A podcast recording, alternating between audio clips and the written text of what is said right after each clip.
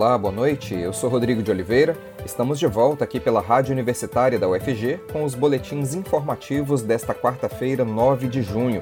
Você pode nos acompanhar pelo rádio nos 870 AM, pelo site radio.ufg.br e pelo aplicativo Minha UFG. Os boletins da Rádio Universitária trazem informações da UFG, de Goiânia, de Goiás, do Brasil e do mundo e estão disponíveis também em formato de podcast nas principais plataformas digitais. Goiânia amplia vacinação contra a Covid para a população a partir de 52 anos. Após uma análise da quantidade de doses de vacinas contra a Covid disponíveis em Goiânia, a Secretaria Municipal da Saúde decidiu ampliar a vacinação para pessoas a partir de 52 anos sem comorbidades. De acordo com a pasta, o agendamento já pode ser feito pelo aplicativo Prefeitura 24 Horas, com vagas abertas até sexta-feira. Ao todo, são cerca de 20 mil vagas disponíveis para a população em geral a partir de 52 anos. A imunização será das 8 da manhã às 5 da tarde em 20 postos de vacinação em todas as regiões da capital. No drive-thru do Shopping Passeio das Águas é possível vacinar sem agendamento.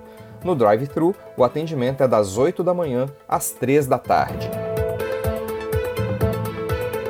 Goiânia também iniciou hoje a terceira etapa da campanha de vacinação contra a influenza. A capital já tem mais de 182 mil pessoas vacinadas contra o vírus H1N1. A terceira etapa da vacinação, que começou nesta quarta-feira, vai atender a 10 grupos prioritários até o dia 9 de julho. Para saber se você pode ou não tomar a vacina contra a influenza, basta acessar o site da Prefeitura de Goiânia. É possível tomar a vacina em 53 postos, sendo 52 unidades de saúde, além da área 1 da PUC, no setor universitário. Hoje é o Dia Mundial da Imunização e as autoridades de saúde estão preocupadas com a queda de vacinados em todo o mundo. Mais informações com a jornalista Maria Cristina Furtado. Boa noite, Maria Cristina. Boa noite, Rodrigo. Boa noite, ouvinte da Rádio Universitária. Hoje é o Dia Mundial da Imunização. Enquanto o mundo está com os olhos na vacinação contra a Covid-19, o Brasil também precisa lidar com mais uma realidade: a pior queda de imunização da série histórica. A redução na cobertura vacinal durante a pandemia não é uma exclusividade brasileira. O fenômeno é mundial a Organização Mundial de Saúde, OMS, estima que anualmente a vacinação pode evitar entre 2 e 3 milhões de mortes que poderiam ser causadas por diversas doenças. Um levantamento realizado pelo Ibope Inteligência para a campanha Mais que um palpite revelou que 29% das famílias adiaram a vacinação dos filhos após o surgimento da pandemia. Destes, 9% planejam levar os filhos para vacinar somente quando a pandemia acabar. As regiões Norte e Centro-Oeste destacam-se na média. 40% das famílias atrasaram a imunização. As baixas taxas de vacinação deixam as crianças expostas a doenças que podem ter graves desdobramentos, como poliomielite, sarampo, gripe, meningite e pneumonia. No entanto, a OMS classificou como alarmante a redução de crianças e adolescentes imunizados em todo o mundo, e o resultado não pode ser bom, já que quanto menos pessoas são vacinadas, mais portas se abrem para a volta de enfermidades controladas ou erradicadas, colocando em risco a saúde de crianças e adultos. A vacinação é um pacto coletivo para a prevenção e pode tirar de circulação diversas doenças graves. Quando a população não é imunizada, a falta de proteção facilita a volta de enfermidades que estavam controladas, aumentando a mortalidade de crianças e adultos. Um exemplo conhecido é o retorno do sarampo. Após receber o certificado de erradicação da doença em 2016, o Brasil apresentou novos casos em 2018.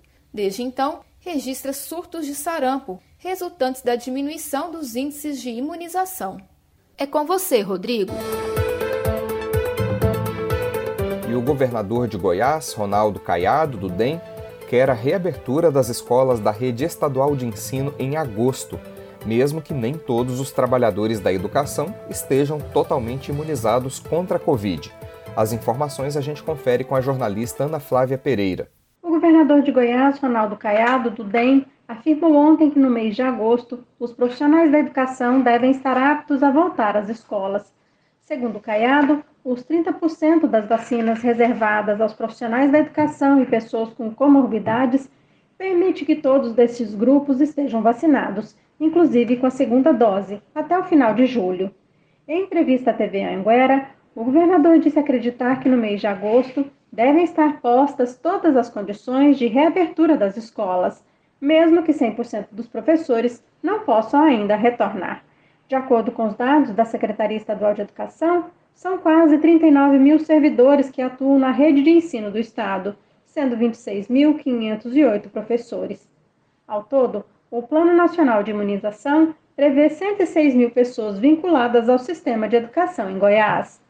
No Estado, aulas presenciais nas redes pública e privada foram suspensas em março do ano passado. Escolas particulares foram autorizadas a voltar a funcionar parcialmente em novembro de 2020.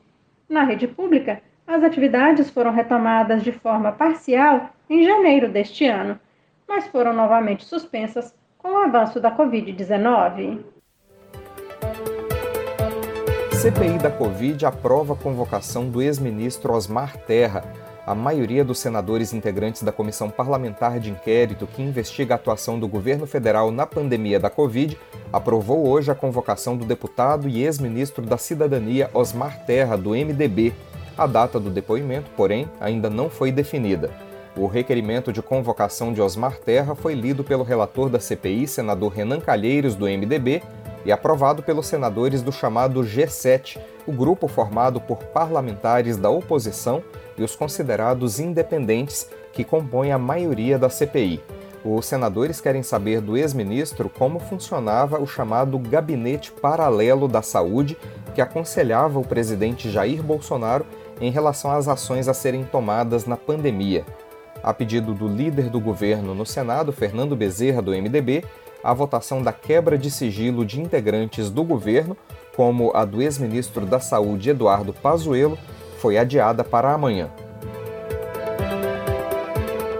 e um telegrama secreto enviado pela embaixada brasileira em Pequim ao Itamaraty reforçou o entendimento de que os ataques de Jair Bolsonaro à China podem ter contribuído para o atraso na importação de IFA, os insumos farmacêuticos usados para a fabricação de vacinas contra a Covid. O telegrama, que relata uma reunião entre a Sinovac, que é o laboratório responsável pelo desenvolvimento da Coronavac, e representantes brasileiros, ocorrida em Pequim no dia 19 de maio, já está em posse da CPI da Covid e foi publicada hoje pelo jornal O Globo.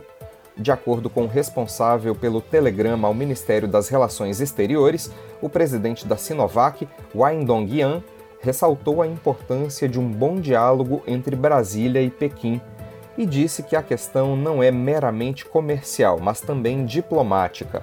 A reportagem do jornal O Globo afirma que, ao ser questionado se a Sinovac conseguiria fornecer a quantidade contratada pelo Brasil, o presidente da empresa disse que tinha dificuldades em atender toda a demanda e que seria conveniente para o processo que o governo brasileiro buscasse desenvolver uma relação mais fluida e positiva com o governo chinês.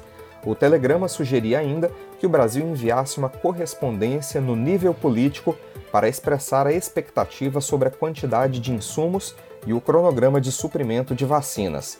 Lembrando que, em seus depoimentos à CPI da Covid no Senado, tanto ex-chanceler Ernesto Araújo, que é crítico contumaz da China, quanto o ministro da Saúde Marcelo Queiroga afirmaram que as declarações de Bolsonaro não influenciaram no atraso do envio de IFA da China para o Brasil. Por outro lado, entrevistas concedidas pelo diretor do Instituto Butantan, Dimas Covas, apontam o contrário. Dimas afirma que os atrasos no recebimento dos insumos se devem aos ataques do presidente Bolsonaro à China, lembrando que o Butantan esteve em contato constante com a Sinovac. O governo dos Estados Unidos fecha acordo com a Pfizer para fornecer 500 milhões de doses de vacina a mais de 100 países do mundo até o fim de 2022. O acordo assinado pela Casa Branca com a farmacêutica norte-americana foi destaque hoje na imprensa internacional. A informação foi publicada primeiro pelos jornais The New York Times e The Washington Post, citando fontes ligadas à negociação. Mais tarde, a agência de notícias Reuters também confirmou o acordo. Antes de embarcar para a Inglaterra, onde participa do encontro do G7, o grupo que reúne as maiores economias do mundo, o presidente dos Estados Unidos, Joe Biden, disse que faria mais tarde um anúncio sobre uma estratégia global de vacinação. Fontes citadas pelo The New York Times afirmam que os Estados Unidos pagarão um preço abaixo do praticado no mercado pelas doses e que 200 milhões delas serão distribuídas ainda em 2021. O restante, 300 milhões, será entregue durante o próximo ano. Não há informações sobre quais países deverão receber os imunizantes e de que forma eles serão distribuídos. Em maio, o governo norte-americano doou outras 80 milhões de doses. O primeiro carregamento daquela doação começou a ser distribuído na semana passada. Parte dessas vacinas foram destinadas ao Brasil. Possível crise hídrica pode frear o crescimento da economia no Brasil em 2021. Embora o PIB, Produto Interno Bruto, do Brasil tenha crescido 1,2% no primeiro trimestre de 2021, o IBGE, Instituto Brasileiro de Geografia e Estatística, se preocupa com a lentidão no processo de vacinação e até uma possível crise hídrica que pode levar a um racionamento de energia no segundo semestre desse ano. O jornalista Delfino Neto conversou com o coordenador do IBGE em Goiás, Edson Roberto Vieira, e tem mais detalhes para a gente.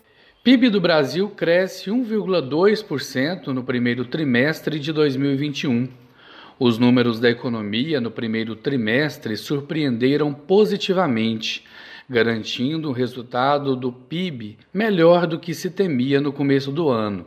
Dados divulgados nesta terça-feira pelo IBGE mostram que a economia cresceu 1,2% de janeiro a março deste ano, na comparação com os três meses anteriores, outubro, novembro e dezembro de 2020. Os números do IBGE confirmaram que a economia brasileira iniciou o ano em expansão, dando sequência à recuperação dos danos causados pela pandemia de Covid-19 ao longo do ano passado. Embora o ritmo tenha perdido força, a alta foi menor que a registrada nos últimos dois trimestres anteriores. Ainda assim, o resultado foi suficiente para levar o PIB de volta ao patamar do quarto trimestre de 2019 em termos de volume.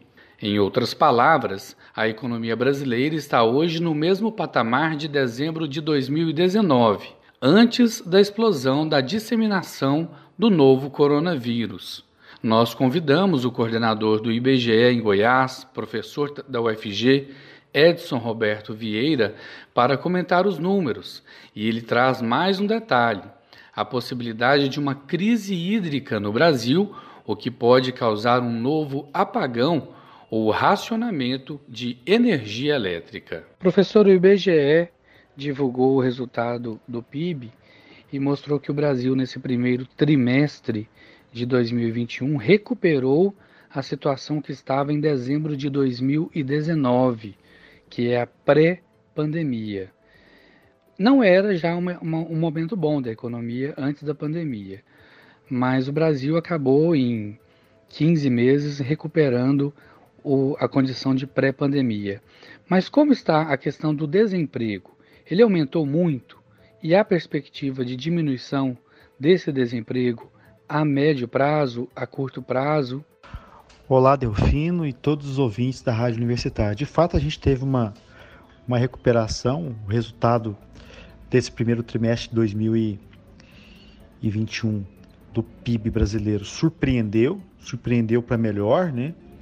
É, nós tínhamos projeções de crescimento aí de 0,7% e esse crescimento na comparação com o último trimestre de 2020 2020 foi de 1,2% e na comparação com o primeiro trimestre do ano passado de 1%. Isso fez com que as previsões de crescimento da economia que estavam ali em torno de 3, 3,2% superassem 5%. Então foi uma surpresa positiva esse resultado que nós tivemos do PIB para esse primeiro trimestre de 2021 divulgado pelo IBGE. Em relação ao emprego, né, o movimento não foi na mesma direção do PIB. esse crescimento aí que tem surpreendido em relação ao PIB é, não, tem, não tem se traduzido no aumento do, do número de postos de trabalho no Brasil nesse período. Pelo contrário, né? Os últimos dados do IBGE mostraram que nós temos cerca de 15, quase 15 milhões de pessoas desempregadas no país, na verdade, 14,8 milhões de pessoas desempregadas. Aqui no estado de Goiás são 485 mil pessoas nessa condição, né? Então essa taxa tem aumentado. Os empregos que têm surgido são de pior qualidade do que aqueles que, que foram fechados. E com isso a gente tem também uma queda da massa de salários né, na economia. Então esse é um ponto negativo. A gente não tem um, uma tradução desse resultado do PIB em uma melhora no mercado de trabalho nesse momento. E a qualidade desses empregos? A gente percebeu que durante a pandemia muitos, muitos postos de trabalho foram fechados e alguns postos foram abertos, mas em outras condições. São autônomos, pessoas que não contribuem para a segurança, pessoas que trabalham por conta própria, por aplicativo. A qualidade do emprego piorou? Olha, é, a gente tem um aumento da informalidade no mercado de trabalho. Outra questão também é que as pessoas menos qualificadas estão sofrendo mais no mercado de trabalho do que as mais qualificadas. A gente tem uma desigualdade no mercado de trabalho muito significativa, né? O mercado de trabalho, que já é segregador, tem segregado muito mais os trabalhadores nesse período de pandemia. Então, quando você analisa o mercado de trabalho por gênero, a, o que se percebe pelos dados do IBGE é que a taxa de desemprego para as mulheres nesse período pandêmico foi maior do que a taxa de desemprego para os homens. A mesma análise pode ser feita para cor e raça. A taxa de desemprego para as pessoas que se declaram brancas é menor do que para aquelas que se declaram pardas, porque por sua vez é menor do que para aquelas que se declaram pretas, né? E é, em relação, a, em relação a, ao movimento nesse período pandêmico, a taxa de desemprego das pessoas pretas e pardas cresceu mais do que das pessoas brancas nesse período de pandemia. E nessa mesma linha de segregação, o destaque também fica por conta da questão da escolaridade. As pessoas que têm ensino superior tiveram um crescimento da taxa de desemprego menor do que as pessoas que têm ensino médio incompleto, por exemplo, né? E então, é, como eu disse, o mercado de trabalho é segregador e se tornou mais segregador ainda nesse período de, de pandemia. E essa pesquisa do IBGE, que aponta que a economia brasileira se recuperou 1,2% nesse trimestre em relação ao último trimestre de 2020, isso significa que a economia melhorou de alguma maneira. A que se deve isso? Sobre qual que é o motivo que levou a economia a melhorar? Olha, é, talvez esse movimento do mercado de trabalho tenha relação com aquilo que está tá puxando o crescimento nesse momento, né? E aí eu destaco a agropecuária. A agropecuária tem, tem do lado da oferta foi, foi o setor que mais cresceu nesse período de pandemia, né? 5,7% é, na comparação com o quarto trimestre de 2020 e, e, essa, e esse crescimento tem muito a ver com a exportação. Os setores ligados, os setores produtores de commodities ligados à exportação estão indo muito bem. A gente tem aí nesse momento uma recuperação das economias mais ricas que tem puxado o crescimento mundial e as exportações que já estavam que já estavam é, aquecidas por conta da questão cambial, né, o aumento do preço do dólar, continuam aquecidas também nesse ano, é, por, em razão do crescimento dessas economias que já estão com processo de vacinação mais avançado. E o setor de serviços, que é um setor que emprega mais pessoas e muitas delas menos qualificadas, não tem tido o mesmo dinamismo que tem agropecuária e, em, em, menor proporção, a indústria. Né? Então, esse setor ele, ele emprega muitas pessoas que têm menos qualificação, por exemplo, e acaba, e acaba sendo mais prejudicado, principalmente quando se fala no setor de, de alojamento e alimentação, setores ligados a, ao turismo, né? São setores empregadores que, que não têm tido o mesmo dinamismo. Todos sabemos que a economia só tende a melhorar a partir da vacinação. A partir do momento que mais pessoas e mais pessoas se vacinarem, as restrições de locomoção e de atividades forem diminuídas e aí as pessoas poderão sair para trabalhar, se aglomerar, o setor cultural, o setor de eventos pode reativar as suas atividades, tudo passa pela vacinação. A perspectiva de uma melhora no cenário econômico a partir da vacinação e como que o IBGE vê isso a partir desse ano, já para o segundo semestre, o senhor acredita que no final do ano estaremos em uma boa condição do ponto de vista econômico? Para isso, para mudar esse cenário, seria muito importante a gente ter um avanço no processo de vacinação. Nesse momento no país, nós temos cerca de 10% da população que tomaram as duas doses, né? É um percentual que não é suficiente para que tem se mostrado não ser suficiente para reduzir os índices de contaminação do país, né? muitas pessoas sendo contaminadas, inclusive esse essa é uma ameaça à continuidade do crescimento da economia nesse ano, a, a questão da, da vacinação, o avanço da vacinação, é, a possibilidade de a gente ter uma terceira onda da Covid-19, tudo isso ameaça o crescimento, a continuidade do crescimento da economia nesse ano. Né? Se, se a gente não tiver uma mudança nesse cenário, pode ser que essas projeções de 5% de crescimento do PIB não se concretizem.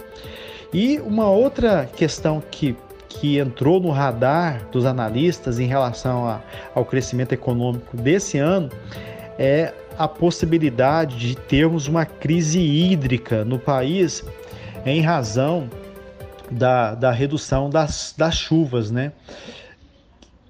Desse período aí de, de, de estiagem até o mês de setembro. Se nós não tivermos alguma coisa diferente, a gente pode ter, como tivemos em 2001, um racionamento do fornecimento de energia elétrica no país e, com isso, uma redução do crescimento da economia. E tudo isso, Delfino, é importante porque se nós se nós não tivermos uma aceleração da taxa de crescimento do país, a gente não vai ter uma, uma retomada mais sustentada do nível de emprego no país, né?